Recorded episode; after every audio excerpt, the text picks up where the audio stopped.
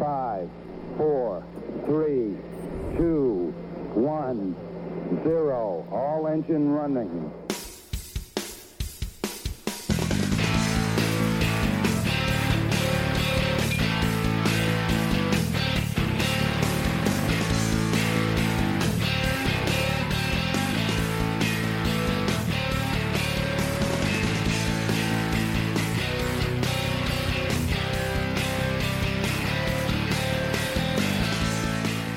Bienvenidas a Actualidad y Empleo Ambiental.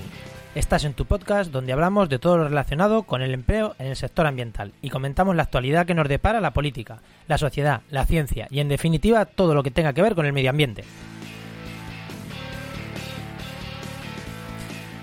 Buenas, soy Juan María Arenas, JM Arenas barra baja eco en Twitter y hoy, eh, lunes 18 de marzo de 2019, eh, tendremos con nosotros a Alberto Vizcaíno, que ahora lo presentamos, con el que hablaremos de, de, residuos. Pero antes, como siempre, al otro lado de la fibra, tenemos a Enoch. Buenas, Enoch.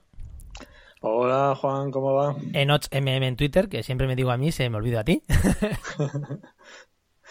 muy bien. Pues, ¿qué, qué tal? Pues nada, pues muy bien, la verdad, esta semana ha estado, ha estado graciosa. El lunes tuvimos la jornada de empleo público, que estuvimos hablando el otro en la semana pasada, y fue muy interesante. El tema de las oposiciones es interesante. Y luego esta semana ha estado con el, el maravilloso mundo de la, la, la, de pedir documentación a los clientes para hacer los proyectos. Ay, qué, qué, qué que es una cosa, es una cosa que es que es, es superior a mis fuerzas. Por más que pidas las cosas, no sé, es un pozo sin fondo. No sé, ¿tú qué tal? Bueno, pues yo, uy, que el costipaste no lo termino de soltar. Pues yo esta semana tuve el podcast de polinizadores, que ha estado súper chulo. Además fue un podcast que hice sencillito, rápido, con una noticia, bueno, un artículo que han sacado, una, un artículo de eh, una publicación que habían hecho de la Asociación Española de Ecología Terrestre sobre polinizadores. Hice un podcast que la verdad ha tenido bastante acogida, más del que yo me esperaba. No tener invitados ni nada, pensaba que iba a tener menos y ha tenido un montón de escuchas. Así No, que, como siempre, lo dejaré enlazado. Y aparte está, bueno, ya sabéis que aparte de biólogo soy muchas más cosas. Y he estado de follones con la web de Diario Área, que es un medio de aquí de Campo de Gibraltar con el que colaboro. Ya sabéis, en COPE Campo de Gibraltar. Y que no lo sepa, pues ya os lo digo, colaboro hablando de ecología. Pero estaban con nueva web y me han pedido que echar una mano con el tema de meter los podcasts. Y bueno, al final, ya sabes, te piden una cosita, vas y, y al final terminas haciendo pff, de webmaster, de community manager y, y de todo. Así que con eso está liado, la verdad que muy chulo, pero, pero con cosas, pues eso, de, de informático más que otra cosa. Bueno. Así que nada, bueno, va, pasamos al invitado que lo tenemos aquí riéndose eh, y vamos a darle paso, vamos a darle paso eh, a Alberto, Alberto Vizcaíno, al Bizlo en Twitter. Si seguís Twitter, segurísimo a 100% que lo conocéis. Eh, sigue, tiene un montón de seguidores en Twitter, es un experto en gestión de residuos y director o propietario, no sé cómo llamarlo, del blog Productor de Sostenibilidad. Buenas, Alberto. Buenas, Juan. Buenas, Enoch. Culpable, culpable del blog. Cul- culpable, culpable, vale, me parece, me parece bien. eh, ¿Qué me he dejado de tu presentación o qué, a qué te dedicas? ¿Qué, cuéntanos brevemente. Pues nada, me dedico a intentar poner un poquito de sostenibilidad en, en el día a día de quien se deja que se la pongan por medio, vamos, que todo el mundo quiere ni acepta la sostenibilidad, pues si alguien necesita un poquito y, y se le da. Ahí, ¿no? Pues, eh, pues bien, pues hoy lo tenemos aquí porque, y bueno, hoy vamos a cambiar, antes de nada, vamos a cambiar el, el, el orden del programa porque Alberto hemos tenido problemas a la hora de grabar, lo que normalmente es un minuto, hoy han sido mm, 40, es como, bueno, cosas de estas que pasan con la informática, Alberto se tiene que ir, pero le hemos dicho, nada, Alberto, tú entras aunque tengamos que dar la vuelta al programa. Así que vamos a empezar por, vamos a empezar por la parte de, De de actualidad para que pueda comentarnos las noticias que vamos a comentar con él. Y después ya seguiremos con la parte de empleo. Y si Alberto tiene que ir, pues bueno, que sintiéndolo mucho, que, que se vaya, que seguro que también podía aportar, pero bueno, ya te invitaremos en otro momento. De acuerdo, muchas gracias. Eh, lo primero y siempre, como digo al final de esta sección, recordar que estamos comentando este podcast con actualidad y con el hashtag actualidad y empleo ambiental. Así que en redes, con ese hashtag, podéis comentar el, el podcast. Y sin más, metemos cortinilla y entramos con actualidad.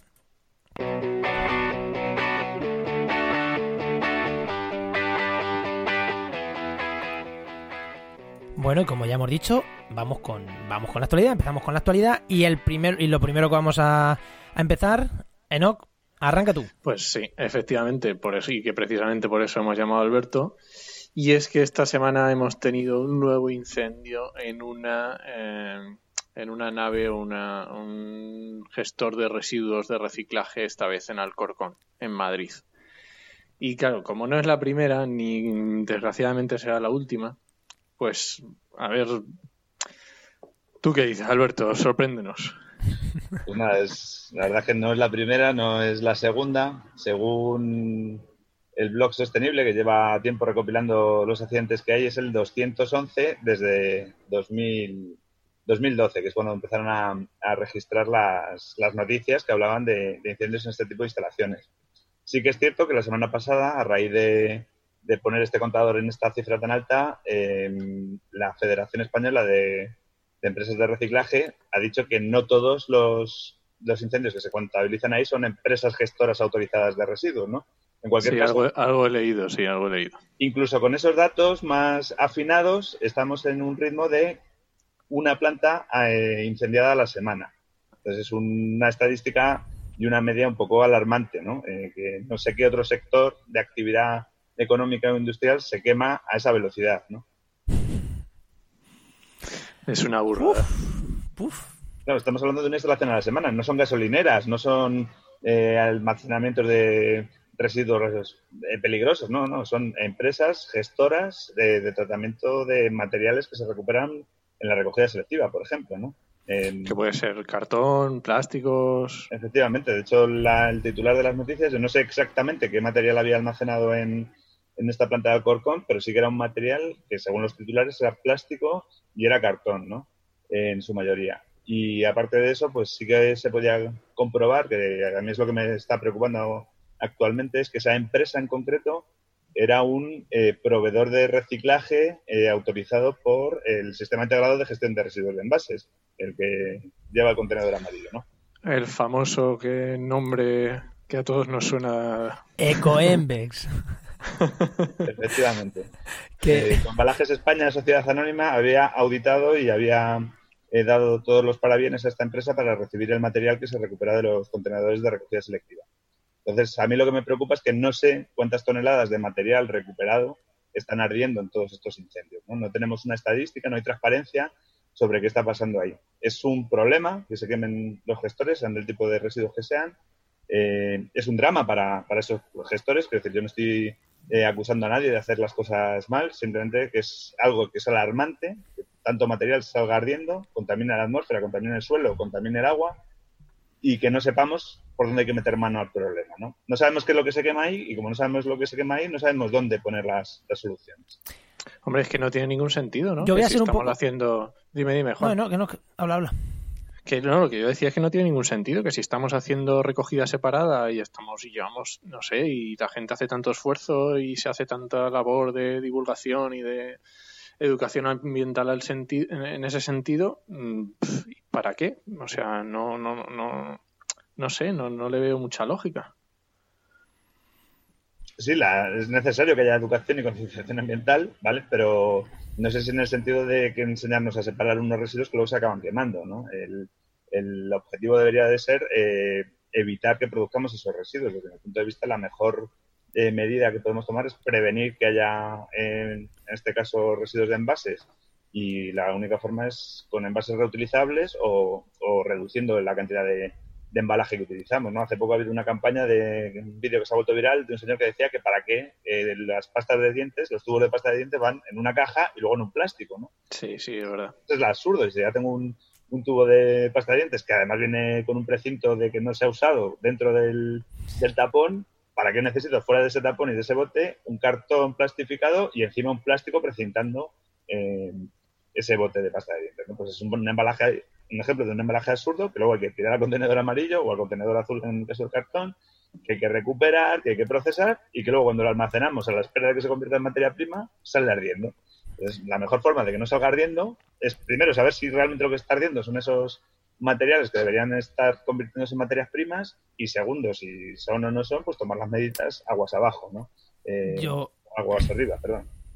Yo con esto soy muy mal pensado siempre. Yo es que cada vez que veo una planta de estas eh, ardiendo, eh, yo soy muy mal pensado. Es como las... Eh, joder, en mi pueblo cada X años ardía la, la, la planta de neumáticos. Joder, eh, ahora que está ya casi llena, salen. ¡Uy, qué mala suerte! Han salido ardiendo los neumáticos. Y a los 10 o 15 años, ¡uy, otra vez han salido ardiendo! ¡Uy, qué mala suerte! Ahora que estaban llenos.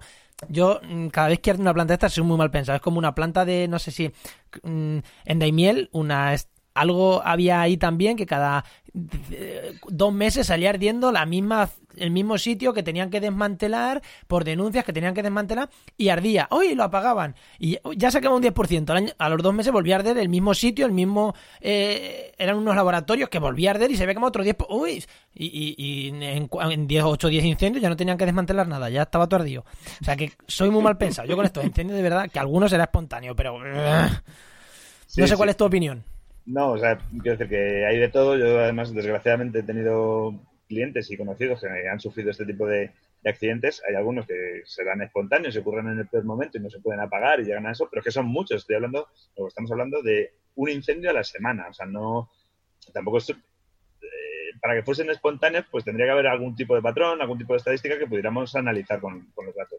Claro, que si no hay además, se ha estadísticas- visto, se ha visto y eso están los titulares y, que algunos incendios, de hecho, sí están vinculados a tramas de gestión ilegal de residuos, ¿no? Que eh, cogían residuos peligrosos, los mezclaban con residuos eh, urbanos y eso ha salido ardiendo y está en los periódicos. El que quiera buscar, pues sabemos que algunas de estas plantas que han ardido están en, en procesos judiciales precisamente por eso, porque no ha sido ni fortuito ni, ni casual.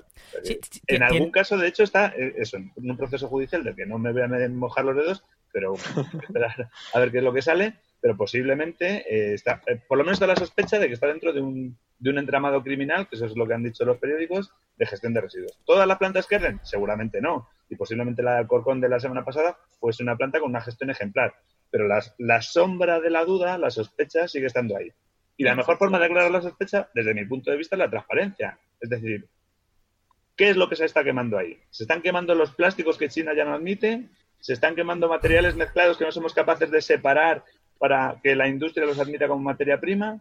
¿Se está quemando realmente la creme de la creme del material porque no hay salida en el mercado? ¿O simplemente basura mezclada que no hay forma de darle una salida y hay que quemarla porque no hay otra manera? Ha has dado cuatro opciones y de las cuatro no sé cuál no sería fortuita, no, no sería intencionada. Claro, no sé sí, si, sí. no sé si la quinta es la que sería fortuita. La, la quinta, que es lo que dicen los expertos, es que cada vez tiramos peor los residuos y que hay muchas baterías de litio que, que arden esporádic- eh, tienen combustión espontánea, ¿no? Las baterías de litio, que por eso no dejan llevarlas en los aviones y demás. Entonces, hay quien asocia el aumento en este tiempo a que como tiramos muy mal los residuos, en esas plantas donde ya ha llegado el material procesado y recuperado, llegan baterías de litio y, y- y salen ardiendo. Pero a lo mejor lo que hay que hacer es, como decía Enoch antes, mejorar la recogida selectiva para evitar que esas baterías de litio acaben en las pilas de cartón que salen ardiendo. No sé si se me... Sí, sí. Hombre, a mí se me ocurre, a mí se me ocurre una cosa muy sencilla y es que cuando vayas a comprar una nueva que me hagas un descuento por la vieja. Sí, no, eso en- de hecho está obligado el, el sector de residuos de aparatos eléctricos y electrónicos. Cuando yo voy a reponer un, un equipo viejo, tiene la obligación de quedárselo. Pero la comunicación ambiental en residuos no va por esa, por esa vía, ¿no? Va, tira todo al contenedor de colores, que es, es lo más ecológico. Con esto está reciclando. No, no. El reciclaje ocurre después. Y ocurre si alguien consigue darle un valor a una materia prima y que alguien lo compre para fabricar cosas nuevas. Si no conseguimos cerrar ese ciclo, no estamos reciclando. O sea, lo que decía Enoch antes, ¿no? Muchas campañas de concienciación, ¿para qué? Para enseñarme a tirar eh, materiales Las cosas en su sitio, sí. que no sé en qué porcentaje se está reciclando. De hecho, eh, Greenpeace también la semana pasada, eh, antes de este incendio justamente, publicó un, un informe en el que habían analizado datos y llegaban a la conclusión de que apenas en el bases de plástico apenas estaba reciclando un 25,4%, una cosa Lo así. Sí, Lo comentamos en el justamente, programa. sí. Que- en el programa que- de la semana pasada lo comentamos. Creo, creo que el anuncio, el anuncio que nos van a meter en el programa, la primera empresa creo que va a ser Ecoembes, la primera que va a patrocinar estos podcasts. Os- va a querer mucho. Nos vemos Pues De, tres programas le hemos dado caña en dos. El, el problema fundamental es ese, que de ese 25,4 no sabemos cuánto ha ardido. O sea, ese 25,4 es el que hemos llevado a este tipo de plantas y luego algunas han salido ardiendo. ¿no? Eh, esto eran, el, el de Alcorcón eran 15.000 metros cúbicos de material. La semana anterior, la chatarrería que ardió en San Fernando de eran Ah, sí, 600 sí. toneladas de material. O sea, quiero decir que, que si nos ponemos a rascar todo lo que ha ardido, que ya estaba contabilizado en la mayoría de los casos como material recuperado, eh, y entra en ese 25% que, que traía Ecoembes en su estudio, pues a lo mejor resulta que es menos todavía lo que estamos reciclando. Yo lo que necesito, lo que reclamo, insisto, es transparencia. Primero, para poder analizar las causas y quitarnos las sospechas, ¿no? Porque al final, qué casualidad que siempre se queman las mismas plantas. Hay plantas que en, que en ese histórico llevan cuatro incendios, tres incendios, ¿vale? La propia planta de Alcorcón había sufrido algún conato de incendio, con lo cual el nivel de riesgo estaba presente, ¿no? Eh, y lo que hace falta es eso, aclarar si es material que realmente no tiene salida y arde porque pasa demasiado tiempo almacenado o porque dentro del negocio de la gestión de residuos hay algunos agentes que o para eliminar la competencia o para conseguir mejor valor final del mercado están actuando de manera ilícita y de manera delictiva en contra del propio sector, que es que, eh, Es que, esto habría que analizarlo también. Y es que justamente esta semana salía también otra noticia diciendo que las aseguradoras estaban empezando a cancelar los contratos. Es que ya es que es normal, o sea, es que eh, tampoco son tontos. Claro, si Claro, la que- aseguradora no quiere entrar en el negocio de asegurar este tipo de instalaciones es porque algo está fallando. Eso es así. Las- el negocio de las aseguradoras es gestionar el riesgo. Si el riesgo no está bien gestionado, pues no, no van a estar. Claro, Eso- Volvemos ese- a lo mismo. Una aseguradora necesita transparencia para hacer sus números. Efectivamente, yo creo que ahí serán las primeras en empezar a reclamar esa transparencia. Exactamente, que, que esto va así, que, que a nivel social podemos hacer mucho, pero donde, hay- donde está la pela es la pela. Y al final, posiblemente la transparencia venga más de, la mano de la, que- la transparencia que estás pidiendo de la mano de las aseguradoras más que de la mano de. Mm. de- De todo lo que protestemos aquí nosotros y pidamos, ¿no? Exactamente, yo creo que sí. Pues, Enoch, eh, bueno, una cosa te iba a decir, si tienes alguna de estas noticias, Alberto, al- alguna de estas noticias que, que sea interesante, algún enlace que veas interesante, eh, siempre tenemos notas del programa en trabajemediambiente.com barra podcast. En el programa de hoy, de 11 de, 11 de marzo, ahí vais a tener las notas del 18. programa. Si nos pasas algún enlace interesante, yo que sé, alguna noticia que diga, uy, engancharla ahí de lo que hemos estado hablando, eh, nos la pasa y la enganchamos. Y si no, oye, que la gente nos escuche y que después nos busque. Pero bueno, que si ves que alguna en concreto ves que es interesante, pásanosla Sí, seguro. y la, y la ponemos. Eh, no, eh, continuamos, continuamos antes de que Alberto se nos vaya que nos comente alguna noticia más. Venga, vamos. Venga, pues te voy a dar dos opciones, Alberto, elige. ¿Trasvase o conejos? Tras base, tras base. Venga. Pues, Enoch, esta es tuya también. Bueno, a ver, es que también hemos tenido sentencia del Tribunal Supremo esta semana sobre el plan hidrológico del Tajo y está habiendo bastante movimiento y, yo creo que es también una noticia muy, muy interesante. Eh, bueno, la noticia imagino que todos la habréis escuchado ya y es eso, que el Tribunal Supremo ha emitido una sentencia anulando varios artículos del plan hidrológico presente actual del Tajo, ¿vale? Eh, claro, esto, a ver, lo primero fue todo vivas y vítores, mucha alegría, mucho alborozo, porque efectivamente el- el- se anulaba por la falta de caudales, sobre todo, por los caudales mínimos en Aranjuez, en Toledo y en Talavera. Yo no sé por qué dicen eso. Y, pero claro, una vez que los vítores y todo ya se va calmando un poquito y, y, la gente empieza un poco a reflexionar cómo queda la cosa y cómo vamos a tener que hacer, pues eh, nos vamos dando cuenta de que, de que no va a ser tan bonito como parecía, ¿vale? Eh, tiene pinta de que va a ser muy interesante. Está claro que es una sentencia histórica y es, o sea, es muy buena y va a repercutir en todos los planes hidrológicos de todas las cuencas, pero eh, es más a medio o largo plazo que a corto plazo. ¿Vale? Eh, el problema que tenemos es que eh, est- el plan hidrológico no tenía, no tenía definidos los caudales ecológicos. ¿Vale? Entonces, al anular eh, estos artículos, vamos al, al eh, caudal legal fijado en 1980. Buah. Entonces, claro, eh, eh, va a ser esto una historia, ¿vale? Porque incluso eh, la Confederación Hidrográfica, el, el Ministerio, tenía que haber presentado antes del 1 de enero de 2019 los caudales ecológicos para el siguiente periodo. pero no sé si vosotros los habéis escuchado o los habéis enterado, pero para mí que, que llevamos dos meses de retraso ya. Hace, hace poco también leí, a, colación con esto, una noticia de que la Unión Europea decía que el país que peor había, había, había traspuesto la directiva marco del agua, que es la que obligaba a poner caudales ecológicos y todos estos temas, era España. Que éramos de los peores o el peor país de Europa. O sea que. Mm, no recuerdo exactamente la noticia, pero éramos de los peores o el peor. Y la, la compartimos además en las redes de restauración de ecosistemas. Y creo que creo que las de trabajo de medio ambiente también las compartimos, ¿no, No lo sé. Sí, sí, sí. Y, y, eh, o sea, que es que yo creo que van relacionadas los dos, van relacionadas los dos temas. Sí, el, el, parte del problema es ese, que España se confió mucho porque la directiva marco del agua parecía que estaba muy inspirada o muy enfocada al, sistema de gestión que teníamos ¿no? del, agua con las confederaciones hidrográficas y demás. Esa gestión integrada de cuencas fue una de las eh, cosas que incorporó del, del, marco que teníamos vigente en España, la directiva, pero claro, la directiva lo ha superado con creces, ¿no? Entonces, tanto en, en temas de caudales ecológicos como en temas de calidad y, estado ecológico de, de, los cauces es donde estamos patinando. Entonces, es una directiva que incumplimos en varios ámbitos. Y el caso de los caudales, pues es, en el caso del Tajo, con un trasvase entre cuencas y demás, pues es un, un asunto sangrante. Entonces, bueno, esta noticia no es para tirar cohetes porque demuestra que no estamos planificando bien el, uso y la gestión del agua, pero sí que, pues eso, abre la puerta a que haya algo más racional en este instrumento de gestión, ¿no? Sí, efectivamente. O sea, lo que es, es, tal cual lo dices. Realmente lo que está abriendo es abriendo la puerta a que en el siguiente periodo sí que haya, se, se lo tomen en serio este tema de los caudales ecológicos, que ya tiene tiempo que la directiva Marco, no sé si es 2003 o 2005, y ya llevamos más de 15 años con ella. O igual al revés. ¿Cuál es la forma de saltarnos esto, este revés que nos da la justicia?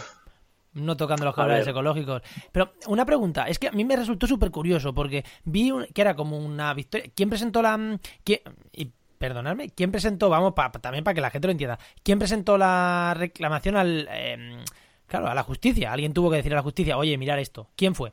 La, reclamación la pusieron varias plataformas en defensa de los ríos. Vale. Yo sé la plataforma en defensa del río Tajo y Alberche. Vale, perfecto. Es lo, que yo, es lo que entendía. A mí me resultó súper curioso porque de primera vi la plataforma, ¡uy, qué guay! Y a los dos días vi al PSOE diciendo, ¡uy, qué guay! Es como, aquí algo no me cuadra. O eres guay al principio o no tardas dos días en decir, ¡uy, qué guay! Eh, a lo mejor fue yo que lo vi tarde. Puede ser. No, no, no, no. Es que aquí en Castilla-La Mancha ha sido, o sea, ha venido de lujo para la campaña tardaron dos días no en darse cuenta, un día, o sea, que, claro, ha venido de lujo para la campaña, pero, pero, pero que esté gobernando. es que es que estas cosas que con lo del agua me, me, indigno. Hay que guay, pero que es que se lo vi incluso al peso nacional, creo que se lo vi. Pero pues, pues cabrones, pues sacar la ley que, que, hace falta. Es como. Claro, y, no tenían que haberlo sacado los caudales ecológicos antes del 1 de enero. Pues. Pues sácalo, que estoy gobernando vosotros. Es como. No sé, es que me resultó muy chocante y luego dije, aquí algo me, algo me suena turbio. Aparte de que, claro, estamos en campaña. Es que eso.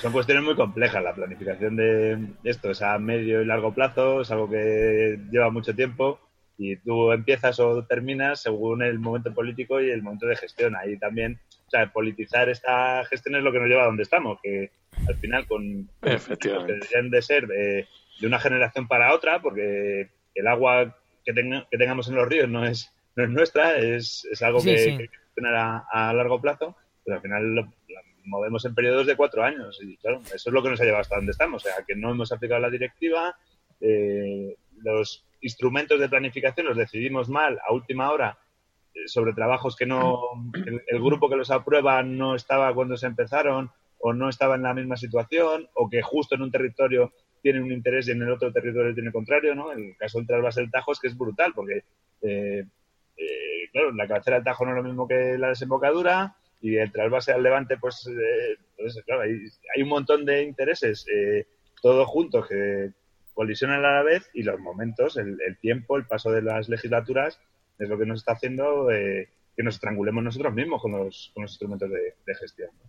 y de hecho, efectivamente, y de hecho lo que están hablando ahora es que, que tampoco nos ilusionemos demasiado porque ahora con esta nueva sentencia significa que hay que empezar a definir los caudales ecológicos y esto muy probablemente que hasta el 2021 no los tengamos funcionando. ¿Dónde hay que firmar? ¿Dónde- es que Pero has dicho ¿qué dos años? ¿dónde hay que firmar? En serio. Claro, pero es que, a ver, ahora mismo, el problema que estaban diciendo es que ahora mismo nos quedamos sin la legislación que teníamos hasta ahora. Entonces, según quien gane las elecciones dentro de dos meses, puede ser que directamente en el Tajo nos quedemos sin agua. Porque es que ya ni, ni los 6 metros cúbicos por segundo. O sea, mm, puede ser esto dantesco. O sea, puede ser dantesco. Bueno. Esperemos que no, pero no lo sé. Esperemos Agua que como no. no llueva no vamos a tener tajo de todas formas. Porque como Esperemos que no, esperemos que no. Continuamos, saltamos. Eh, Alberto, ¿cómo vas? ¿Te tienes que pirar? Estoy aquí ya en un impasse. Yo creo que casi lo más prudente es que me despida de vosotros. Muy Sí. bien. y- Bueno, pues antes de despedirte, vamos a seguir comentando la última de actualidad, pero antes de despedirte, eh, dinos, recuérdanos dónde podemos encontrarte.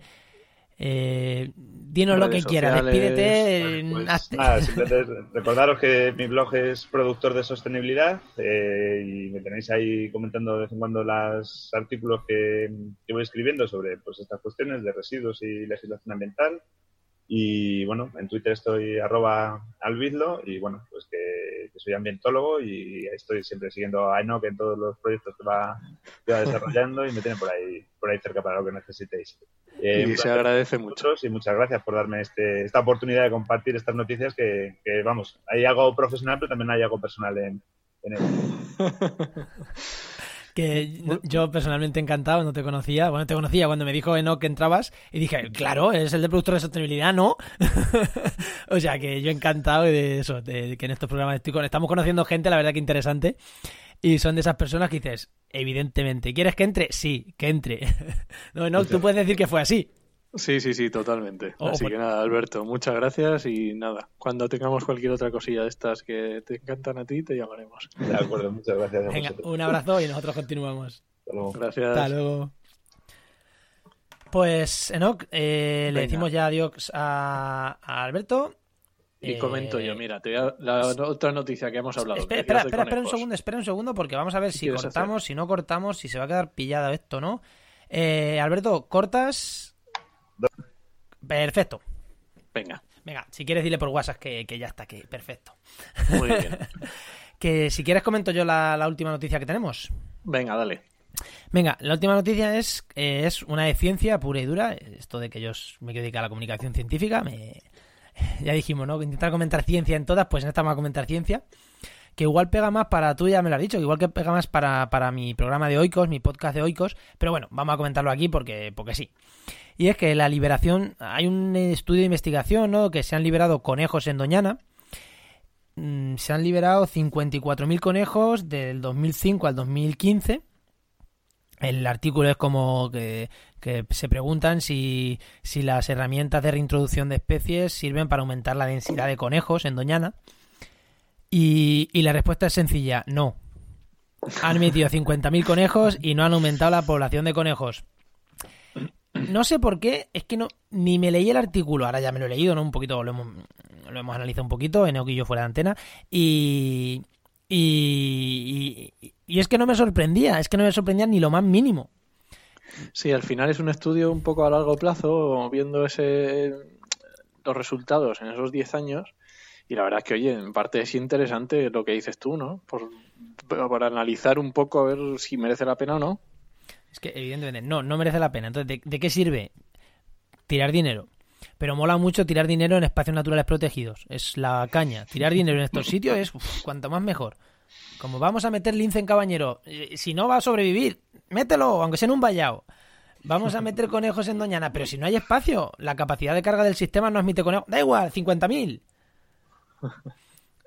No sé, es que yo los, los temas esto de restauración de poblaciones en las que en las que nos focalizamos en la propia población es como que sí, que, que hay que hacer un programa de lince ex situ porque el lince se nos va a pique y quedan 200, ¿vale?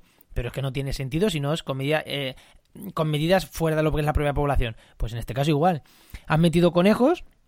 De hecho, si miras el artículo, dice cosas tan evidentes como la capacidad de carga del sistema no admite más conejos. O sea, no hay escondite, no hay hierba para comer, no, no hay sitio donde vivan más conejos de los que viven. Pues pues da igual que meta 50.000. Si es que además 50.000 conejos, eh, si tú tienes una población medianamente grande de conejos, si es que te lo crían rápido, es que, los, es que hay un dicho en mi pueblo, no sé si es tu sitio, de crías como conejos. Sí, sí, sí. sí. Es que criar como conejos es porque los conejos crían mucho. ¿Qué pasa? Tiene una estrategia de una, una tipo de estrategia de la R de reproducción a nivel poblacional que es que son la caña, es que son animales hechos para criar mucho para que se los coman. Entonces, Efectivamente. es verdad que a lo mejor reintroducir cinco linces en un sitio, estás metiendo una población de linces que puede ser estable, pero meter mil conejos es que como si no, es que se lo van a comer, no van a tener donde esconderse. Y un poco lo que está diciendo eso, pero es que vamos más allá. Mirando el artículo, aparte de que no aumenta la población, lo achacan a la capacidad de carga, que, que no es superior. Pero es que aparte dan otro dato muy interesante, que es que además los conejos que han introducido eran conejos que las poblaciones de origen podían estar enfermas, pero vivían de puta madre, y perdón por, la, por el taco, con la, esa enfermedad, en un equilibrio, bien. Hay enfermedades con las que vivimos en equilibrio y no pasa nada, pero al meterlas en Doñana, no está, la población de Doñana no estaban preparadas para esas enfermedades que venían de otra parte de España, y encima han metido enfermedades que, que, que, que si no hubieran reintroducido no las hubieran metido. Es como... Sí, que, que hicieron, vacuna, hicieron vacunaciones y todo lo que tú quieras, pero, pero es que eso no es infalible nunca, ni... Sí, y las como- dinámicas de poblaciones no son...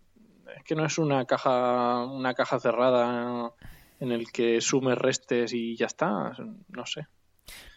No sé, es, es como curioso. Además, dan otro dato en el primer artículo que dicen que a más depredadores hay más conejo, que eso tiene todo el sentido del mundo.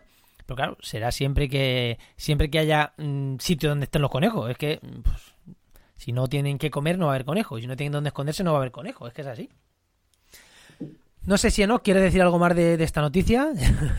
No, es interesante, el- la saca el CSIC y... Sí, sí, es una investigación del. CSIC, además una, en un, vamos a dejar la, la, la publicación, vamos a dejar el artículo, además está en Open Access, que es ciencia abierta, no que todo el mundo puede leer el artículo, artículo súper sencillo de leer, además son estos artículos científicos que son cortados finos, quiero contar esto y cuento esto, que hay muchos artículos científicos que se van por la rama, este no, este es muy sencillito de leer, Así que cualquier persona lo puede. Además, yo creo que se nota que está escrito por españoles. En inglés, pero escrito por españoles, porque se lee súper. Es verdad, es. Al final, Sí, se nota rápido. yo cuando, claro, yo cuando estaba con la tesis, eh, lo que escribía los españoles, es verdad que cuando escribían, es que se, se lee más fácil. Sí, sí, sí. Claro, sí, es que es así. pues sí. No, te- eh, a ver, a mí me gusta y es interesante leerlo por eso y verlo y porque es a, muy largo plazo y bueno, pues oye, son interesantes las conclusiones y yo creo que a lo mejor no son extrapolables a todos los casos, pero yo creo que son muy a tener en cuenta. Bueno, si en Doñana, con el control que hay, un espacio natural, con personas allí, con una estación biológica, un, un centro de investigación específico para estudiar cosas de Doñana, no han conseguido que, el- que el- que eso funcione, Es complicado, sí. Sí, es complicado. O sea, puedes reintroducirlo en sitios donde prácticamente la población haya desaparecido porque ha pegado una, una enfermedad brutal, se ha cargado a prácticamente todo. Y dices, bueno, venga, vamos a reintroducir aquí porque igual aquí sí hace falta un apoyo. Pero bueno, hay siempre medidas. Yo, desde mi punto de vista, es que a mí las reintroducciones, ya sean de árboles, ya sean de animales, ya sean... No me gustan y ya sabéis que yo de restauración de ecosistemas algo... Algo sé, no es que sepa mucho, pero bueno, la web la que dirijo, pues es por algo, ¿no? Y algo controlo. Y, y yo es un tema, esto es de opinión, pero a mí las reintroducciones no me suelen gustar mucho. Siempre para mí es la última opción. Y en este caso se demuestra otra vez que, que, que no es la mejor opción meter una especie. No, es, es complicado. Pues, Enoch, ¿dónde nos vamos? ¿A los oyentes o al empleo? Eh, Vamos al empleo. Venga, vamos al empleo. Pero si te parece, voy a meter también nuestro autoanuncio, ya que estamos.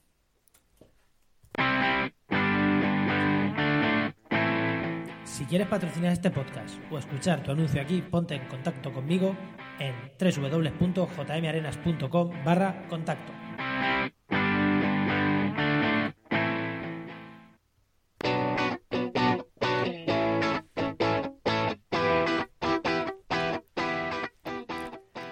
Y vamos con la sección de empleo. Hoy la sección que suele ser primera, hoy la hemos hecho segunda. Bueno, ya sabéis un poco el caos de hoy, pero bueno, yo creo que hasta interesante hablar, hasta interesante hablar sí, con, con Alberto, así que hemos hecho bien en cambiar.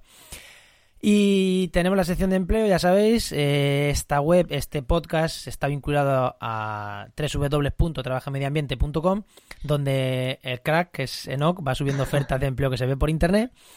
Y nos va a contar, nos cuenta siempre un poquito pues las ofertas, lo que tenemos, lo que tenemos en la web y hablamos un poquito de las novedades de la, de la web. Así que no, empieza tú, cuéntanos qué tenemos, qué tenemos de empleo esta semana en la web. Pues mira, esta semana ha estado muy interesante. Voy a contaros en ofertas de empleo público y, privado. No os la voy a contar porque son un montón. Pero sí voy a decir algo muy interesante y es que hasta la semana pasada os decía las ofertas que hemos tenido esa semana.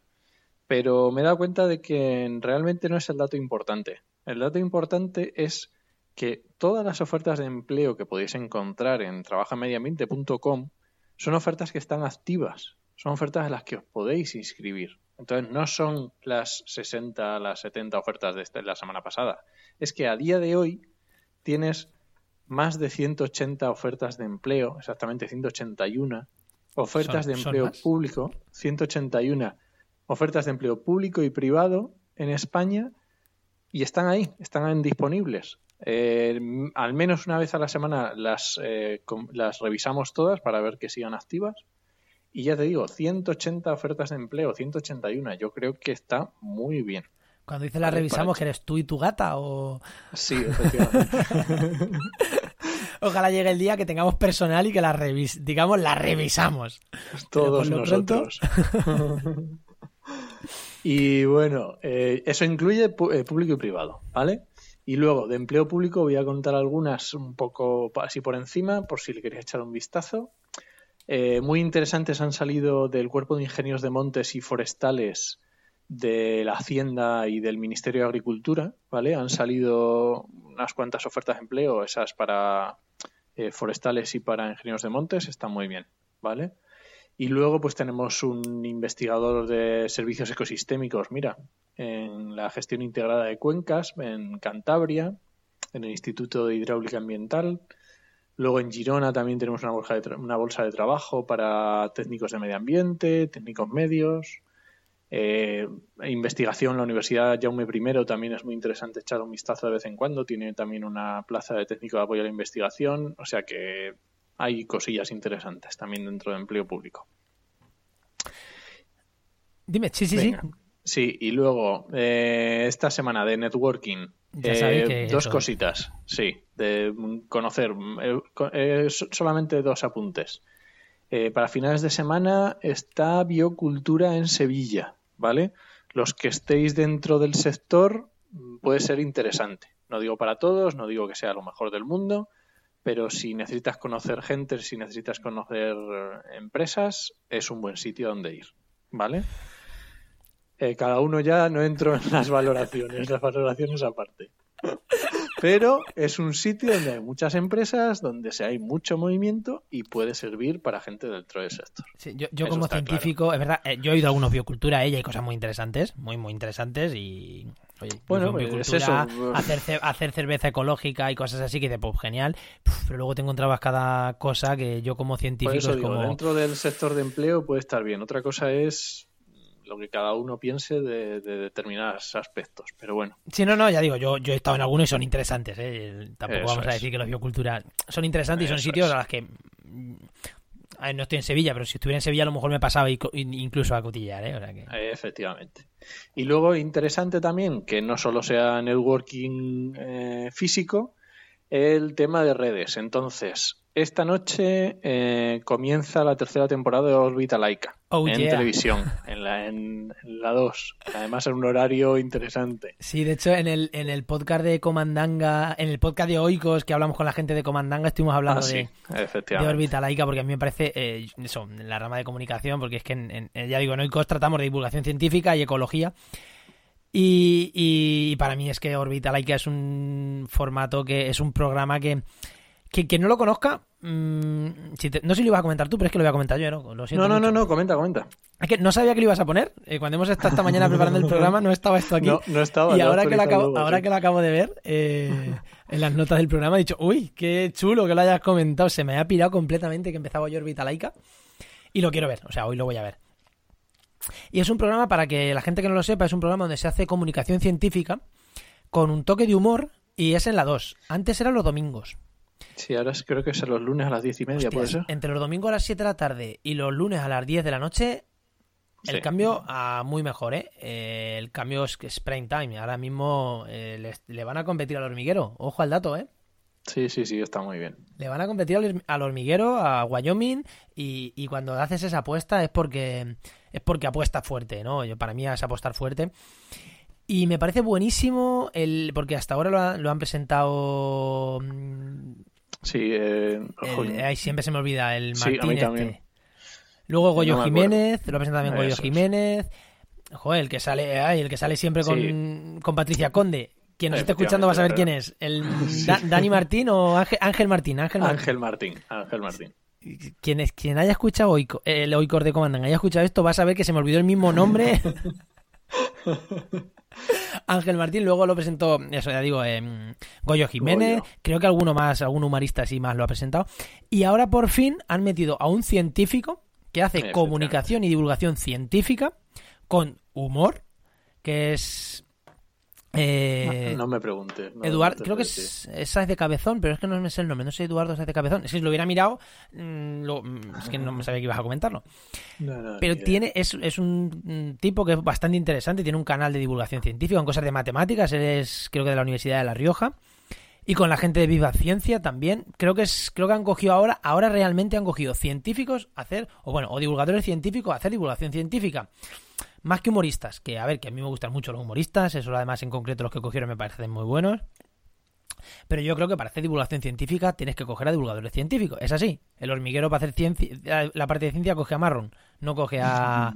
Es verdad, no, no sí, sí, sí, sí, es, que es, es, que es así. Y aquí me parece muy bueno que hayan cogido a esta gente para hacer divulgación. Y os voy a dejar un artículo que es que yo en toda la charla que de divulgación científica, siempre que puedo lo coloco. Es una, una charla de cómo hacer buena divulgación científica, un vídeo de YouTube sobre matemáticas que le hace el presentador de Orbita Laica, lo voy a dejar en la nota del programa, que es maravilloso el vídeo. Es, mm, es una charla TED y es buenísimo. Es buenísimo el vídeo. Y le voy a dejar la nota del programa. Lo digo siempre que hablo con él, lo dejo y siempre que siempre es un vídeo que me, que me gusta mucho. Es una charla TED muy, muy, muy, muy buena. Sí, es, es a las 10 el programa. Es a las 10, ¿no? ¿Y quién es quien presenta? ¿Lo, has mirado? No, no lo encuentro. Creo que es el eh, que tiene el blog de cuentos cuánticos, pero... No, el de Derivando. Es el blog de Derivando. Ah, el blog de Derivando, vale. Creo que sí. Sí. No lo he encontrado. Es Sáenz de Cabezón. Estoy, eh, Eduardo, creo que es. Creo que es Eduardo Sáenz de Cabezón, pero bueno, y si no, es. Lo vamos a dejar, lo vamos a dejar en nota del programa. Ya sabéis, quien lo esté siguiendo, Orbita Laica. Con el hashtag. Y, y por eso es precisamente, porque decías tú, ¿y esto para qué sirve para empleo? Pues Efectivamente, ¿para qué sirve un programa de televisión sobre ciencia para empleo? Pues ¿por qué? Porque en las redes sociales, sobre todo en Twitter, van a estar con un hashtag que será Orbitalaika episodio 1 o será el que ellos pongan, pero siguiendo la cuenta de Orbitalaika lo vas a ver, lo vais a ver y va a haber un montón de personas comentando el programa. Y en ese hashtag vais a poder encontrar a un montón de personas dentro del ámbito de la comunicación científica, dentro de los diferentes temas que vayan comentando. Entonces, estar en ese hashtag, participar, interactuar, es una forma de hacer networking. Ahí, ahí, ahí, estaré yo, ahí estaré yo. Espero estar. Ya sabéis, JMN barra baja eco, buscarme. Todo puede ser que esta noche esté editando el programa y, no esté, pero, pero la idea es que esto haya salido ya y pueda estar comentando el programa. Y para la gente que nos va a escuchar mañana, pasado, porque evidentemente cuando la gente nos escuche, esto no va a estar, pero creo que es importante. El programa seguro que está en, en, en, la, en internet. Y, el, todos los lunes, que viene. Exactamente, exactamente. El lunes que viene vuelve a estar. O sea que lo comentamos hoy eh, a sabiendas de que mm, cuando lo escuchéis ya haber pasado el primer programa, pero todos los lunes va a estar. Así que atentos, atentos a Orbita Laica los lunes en la 2. Muy bien. Eh, continuamos, pasamos ya a oyentes, ¿no? ¿Algo más que, que decir? Venga, adelante. Vamos a oyentes.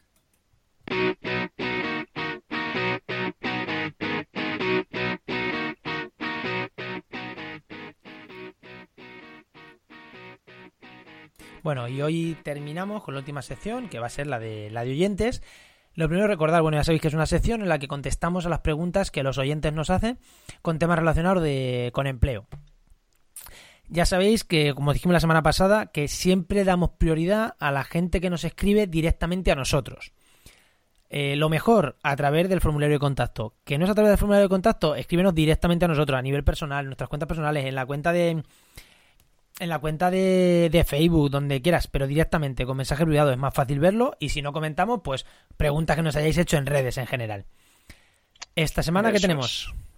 Pues mira, esta semana hemos estado moviendo el artículo, un nuevo artículo en la web de relaciones de confianza y marca personal para encontrar empleo, que ya más adelante lo comentaremos un poquito más, más en detalle. Sí, la semana que viene, si te parece, comentamos en detalle a más. Si alguien se lo lee y, quiere opinar, que opine y ya lo comentamos un poquito en conjunto. Perfecto. Y vamos a hablar de un comentario que nos ha hecho un, un oyente a través del Facebook, una. que era Manuela, Manuela, Manuela López. Oyente, pues sí, oyente, pero una. sí, bueno, una, efectivamente. y bueno, nos hablaba un poco de que había escuchado los podcasts y estaba, realmente ya estaba buscando alternativas a ver qué máster puede hacer y, y, nos decía, mira, decía, estoy harta de buscar alternativas a hacer máster que no puedo pagar y ver cursos 90% online que valen, que valen un pastizal. Me pregunto si estaré yendo por el buen camino eh, aparte, siempre dan bonificaciones para trabajadores de grandes empresas y para los trabajadores o desempleados, pues se encuentra muy poquito. Y nos preguntaba un poco nuestra opinión, que, que, se veía un poco ahí que no sabía qué hacer, ¿no? Entonces, eh, bueno, nosotros lo, que estamos diciendo es que eh, las recomendaciones que nosotros solemos poner en, los artículos o en, en, las redes son, son un poco recomendaciones genéricas, ¿vale? Eh, siempre uno tiene que leerlo con espíritu crítico en el sentido de decir, yo esto que estoy leyendo, ¿cómo me lo aplico a mí mismo? ¿Cómo me lo aplico a mi caso en concreto? ¿Vale? Entonces, mm, tiene, nosotros tenemos que ver siempre que, cada uno tiene unas circunstancias especiales en su vida y puede ser que nos esté escuchando una persona que tiene dos doctorados y puede ser otra persona que, está decidiendo qué carrera estudiar o si estudiar una carrera. Entonces, o una FP o lo que sea. Entonces, cada uno tiene que un poco ver y verse, hacerse un, estudio a sí mismo y ver en qué situación se encuentra y qué es lo que busca. Entonces lo que nosotros le decíamos... así, ahora que no nos escucha nadie, eh, eh, igual, igual tenemos que ofrecer un servicio de asesoría. Aunque, aparte de estos comentarios que estamos haciendo, que, que tú con esto controlas mucho, ¿eh? Bueno, igual, veremos. si alguien nos pregunta, igual... Igual, en un futuro hay que hacer un servicio de asesoría. si alguien nos pregunta, no lo pensamos. vamos, a, vamos, a seguir, vamos a seguir respondiendo a esta pregunta un poco general y de la gente que nos escribe. Sí, sí, por supuesto. Eso siempre. Eso, siempre, eso siempre, ¿no? Pero yo te lo decía algo más personalizado que, que, como que eres un crack, vamos a, vamos a. Al final un día me lo creo. Bueno, lo que estábamos diciendo es que lo que lo que decíamos a Manuela era eh, es muy interesante que reflexiones sobre eh, cuál es el puesto de trabajo al que quieres llegar. ¿Vale? Es algo que la gente no suele hacer. La gente suele eh, pensar más en, la carrera o en los estudios, en el sentido de ver, no sé, qué me gusta, o, a mí me gusta la biología, a mí me gustan las ciencias ambientales, a mí me gustan los, los bosques, pues forestal, o yo qué sé eh, en vez de pensar en cuál es el trabajo que yo quiero hacer. Si yo quiero estar todo el día en el campo, eh, no sé, haciendo inventarios de arbolado, pues obviamente tendré que estudiar para ello. Si quiero estar en una oficina em, con el ordenador gestionando, no sé, el territorio a través de sistemas de información geográfica, pues tendré que estudiar para ello. O sea, eso no se nos tiene que olvidar nunca. Y otra cosa que no se nos tiene que olvidar es que a lo mejor ya tenemos la formación adecuada. A lo mejor el problema de que no encontremos empleo no es por falta de formación o porque no tengamos la formación correcta. Simplemente estamos, hay que buscarlo en otras circunstancias, en, otra, en otras cosas que puede haber mil, ¿vale? Entonces, no siempre la solución es más formación, ¿vale? Muchas veces sí, sí. Eh, otras veces, pues depende. ¿Cuál es el objetivo? La, experiencia claro. ¿no? Y claro, el problema muchas veces que, que, tenemos lo de siempre. Es que solo cogen gente con solo cogen gente con, con experiencia. Que bueno, ya, hemos dicho en algún programa que no es así. No es así, no es tanto así, pero bueno. Pero sí es verdad que, que se pide mucha experiencia. Pero bueno, también la experiencia hay formas de cogerla y, y no es tan complicado, ¿vale? Lo que yo creo que es muy interesante cuando siempre me, me preguntan sobre temas de formación es pararse y pensar y decir, mm, ¿cuál es el objetivo que yo quiero? ¿Hasta dónde, a dónde quiero llegar? ¿Qué es lo que quiero conseguir? Quiero, es que hay cosas muy que son muy fáciles de ver. Ahora mismo en temas de medio ambiente lo más fácil de trabajar es en prevención de riesgos laborales, porque lo meten en un, ya lo hemos dicho en algún programa. Prevención de riesgos, calidad y medio ambiente. Pues si lo, si lo que tú quieres es trabajar cuanto antes, es muy fácil, hazte un pequeño curso, no hace falta ni que te hagas un máster, hazte un pequeño curso de prevención y uno de calidad. Y ya está. No necesitas más. Otra cosa es que tú quieras ser, no, es que yo quiero hacer ser el, auditor de AENOR mejor valorado. Bueno, pues entonces tendrás que plantearte hacer un máster de AENOR para ese, la ISO que, que quieras o la que sea. Pero tienes que primero decidir cuál es el objetivo y qué es lo que quieres trabajar. Sí, esto, esto los emprendedores o siempre que haces un curso de emprendimiento y tal, eh, es verdad que eso se tiene muy claro. ¿Tú qué, a dónde quieres llegar? ¿Qué quieres hacer? Efectivamente. ¿Y, qué herramientas te faltan? Eh, y, ahí fórmate. Mi caso personal. Yo soy científico, quiero dedicarme a la comunicación científica con temas sobre todo online, podcast, tal, pues, pues búscate mm, cursos, pequeños cursos, tal, focalizados al podcast, que es lo que he hecho yo. Entonces, eh, claro, pero Parece que cuando estás buscando... Eh, si eso a los emprendedores nos cuesta hacerlo, cuanto ni más a alguien, y yo ahí por meto un, poquito de la llaga, cuanto ni más a alguien que lo que quiere es que lo contraten y le paguen. Eh, todos queremos que nos contraten y nos paguen, pero hay, gente que tiene más el, espíritu emprendedor y otra que no. Entonces, si tú tienes el espíritu emprendedor y te cuesta ya decir que me falta, que no me falta, cuando lo que quieres tú es montar, yo creo que la persona que lo que hace es buscar un trabajo formal, un trabajo formal, me refiero, no emprender, sino eh, echar currículum ni que lo contraten, creo que a esa persona le cuesta aún más eh, ver qué carencias tiene, a dónde quiere llegar, porque lo que hay mucha gente que dice, es que me da igual dónde me contraten. ¿Sabes? Entonces yo, eh, por, por, también un poco por mm, ver eso, ¿no? Que, que igual, eso, nos cuesta, ¿no? Nos cuesta ver qué carencias tenemos lo veo yo también, porque en mi carrera que yo estudié de ciencias ambientales es una carrera muy, muy amplia. Y es muy común que las, los compañeros, las personas, terminemos la carrera y no tengamos ni idea de qué es lo que queremos dedicarnos. Entonces, eh, claro, mm, normalmente hay mucha gente que sí, que ya ver muy claro cuál es el objetivo y ya durante la carrera empieza ya a elegir, digamos, el objetivo, ¿no? Pero es muy común que salgamos y digamos, pues no tengo ni idea qué quiero hacer. Y en ahí mucha gente lo que hace es, pues me voy a hacer un máster. Pero claro, ¿un máster de qué? ¿De qué duración? ¿De qué calidad? ¿Te vas a meter en un máster de una, de una empresa o te vas a meter en un máster de una entidad de formación? ¿Te vas a meter en un máster oficial de una universidad? te metes en un máster de tu propia universidad porque no quieres salir de tu ciudad y te lo dan los mismos profesores que te han dado cuarto y quinto de carrera y te cuentan lo mismo que en cuarto y en quinto de... Bueno, ahora sería tercero y cuarto de grado. Eh, y son las mismas asignaturas que te han estado contando, pero mm, yo qué sé, te traen un invitado.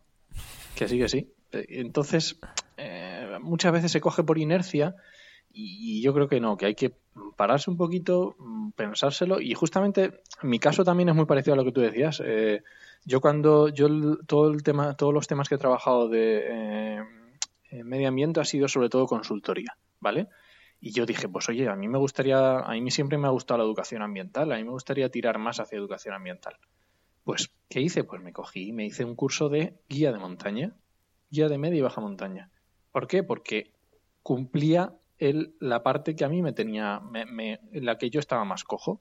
Pues ya está, el objetivo es ese, pues ya tienes tu objetivo, pero no pasa nada. Si se puede hacer, no, aunque sea hace 10 años que acabó la carrera, no pasa nada. O sea, en el mundo en el que estamos, en ningún momento es tarde para mm, cambiar de completamente de, objetivo. O sea, yo creo que. Como decía al inicio del programa, ayer y antes de, llevo unos días, esta semana, eh, haciendo de, de, desarrollador web, por así decirlo.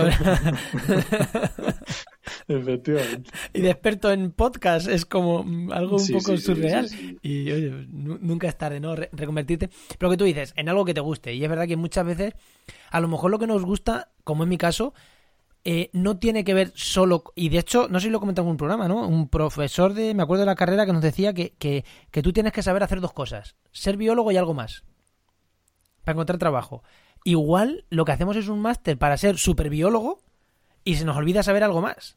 A lo mejor ser biólogo y podcaster te puede abrir una puerta, o biólogo y, y yo qué sé, y electricista, y te puede abrir una puerta, o biólogo, como tengo un amigo, y informático de, de, de, de desarrollador cojonudo y te puede abrir puertas. Efectivamente. Entonces, a lo mejor la formación tienes que orientar, o como tú has dicho, eh, ambientólogo y guía de montaña. Que dices, hombre, hombre, tiene que ver, pero algo más que biólogo y, y podcaster, pero, pero, pero es verdad que dices, son dos cosas totalmente distintas. Pues es que a lo mejor lo que necesitas, ¿no? Una formación puntual en algo que digas, no, es que esto me gusta y lo puedo unir a lo que yo sé hacer. Y claro, eso no lo vas a encontrar en un máster, evidentemente. Efectivamente.